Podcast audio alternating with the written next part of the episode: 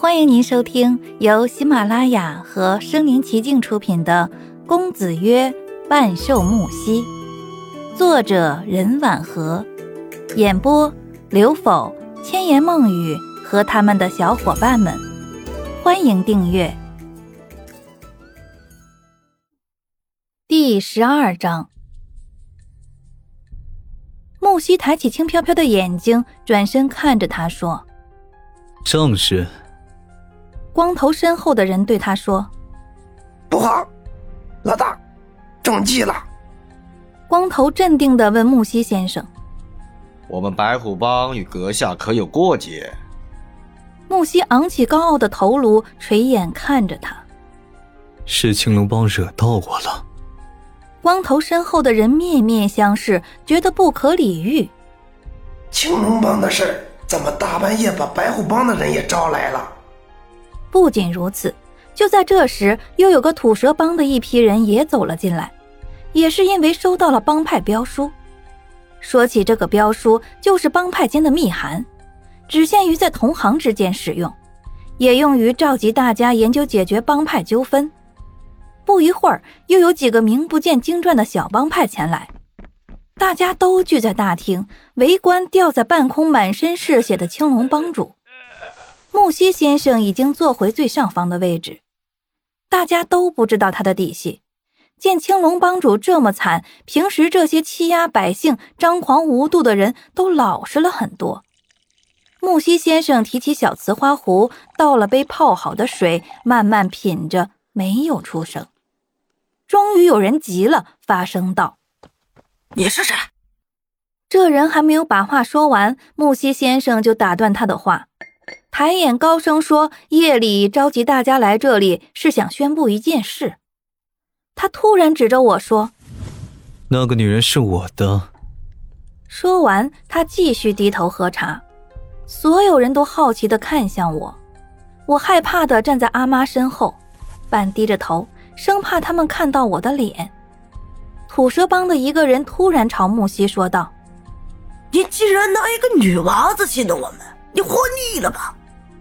只见木西手中的杯子飞向那人的脑袋，砰的一声，那人满脸是血的倒在地上。土蛇帮的人一拥而上，冲向木西。不过半分钟的时间，围拢着木西的人都倒在地上，他们捂着受伤的部位，全身抽搐，脸颊憋得通红，青筋暴露，也发不出疼痛的叫声，样子十分痛苦。木西先生高立在上方，俯视着底下的人。勾起手指说：“还有谁活腻了？一个一个来。”底下的人看到这样一副场面，彻底慌了神。白虎帮的光头眼睛聪灵一转：“敢问阁下大名？”木西先生背着手从上方悠闲的走下来，再次来到青龙帮主身边，拍了拍他血流满面的脸，对光头说道：“这位帮主似乎很了解我。”让他来告诉你们吧。青龙帮主的眼睛已经倒灌进血，他勉强睁开一条缝。这位先生是叶兰。话还没有说完，木西就将手指放在青龙帮帮主的一只眼睛上，用力一抠，青龙帮主凄惨的叫声震慑众人的耳朵。血从木西先生的手指间流出来，只见木西手指猛地一收，青龙帮主眼珠子掉在地上，弹球一般滚落而去。木西垂下手臂，轻蔑地看一眼满脸是血的青龙帮主，真是有眼无珠。然后他就霸气地瞟向一众，从我身上掠过去。我只感到头有点晕，扶着阿妈，勉强还能稳住身体，衣服都被冷汗给浸透了，喘气都觉得困难，内心又是一片绝望。文质彬彬的木西先生怎么这么残忍？我希望这是梦，我祈求这是梦。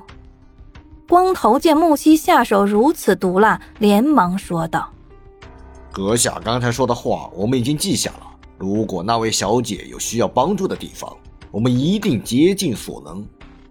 木西笑得不屑，反问光头：“ 帮助？”他寂寞的叹了口气，冷淡的目光扫过一众，只觉得他们不可理喻的愚笨。在短暂的沉默之后，再次抬起头来。木西脸色阴沉的可怕，立在众人面前，他张开双臂问道：“你们这些莽夫听不懂人话吗？”一众人望着木西，虽然一脸茫然，但都攥紧了手中的兵器，时刻准备着战斗。木西先生目光陡生狠厉，吼道：“从今天开始，我就是帮主。”底下紧张的气氛突然变得骚乱。木西先生转身回到上方，一掌拍在桌子上，瞪着大家吼道：“谁不服？”木西先生发怒的样子很吓人，有点像一头六亲不认的猛兽。所有人都想活着回去，都点头默认了。而她，是帮主的女人。木西抬起带血的手指向了我，我的脑袋已经低到尘埃中。阿妈的身体完全遮住我的脸，大家纷纷说记下了，都不敢再胡乱说话，怕又惹她发怒。放走大家时，木西先生带血的手端着茶碗，垂眼啜了一口，挑起眼角，霸气的对光头说：“找些人，把院子和这里的人都送进医伤吧。”光头点头，准备转身离开。木西放下茶碗说。还有，光头停下步子，谨慎的看着他，等他说话。木西先生眯起眼睛，看着倒吊着的青龙帮主，对光头说：“那个人为了钱伤了自己的属下，诬陷我。我看，就把他送去警署吧。”光头没有说什么，就安排人照办。临走时，光头回头看了我一眼，带着狐疑和不甘。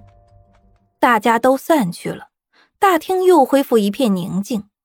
夜风携着淡淡的血腥味飞进来，我虚脱般坐在地上，靠着柱子，脑子混乱，隐约能听到阿妈对逐渐走近的木西说道：“放了我们吧。”我想，我现在的状态大概就是白玉之书的晕血吧，心慌气短，心悸大汗，头晕。不过能坚持这么久不丧失意识，我打心底佩服自己的坚强。我还在努力维持自己仅剩的感官知觉，担心着阿妈。我感觉有人靠近我，带着清淡的茶水和浓重的血腥气息。他用手指撩起我垂落耳畔的头发，发出一声似有若无的轻笑。本集播讲完毕，欢迎点赞收藏，写评论还有红包可以领哦。